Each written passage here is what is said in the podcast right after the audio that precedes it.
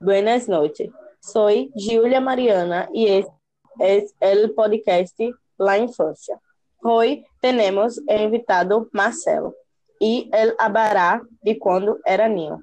Marcelo, ¿qué te gustaba hacer? Buenas noches, Julia. Me gustava comer golosinas e jogar e jogar ao ar livre. ¿Cuál era tu color favorito?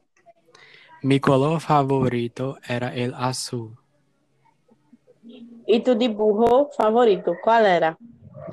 Mi dibujo fa- favorito era Bob Esponja, pantalones quadrados.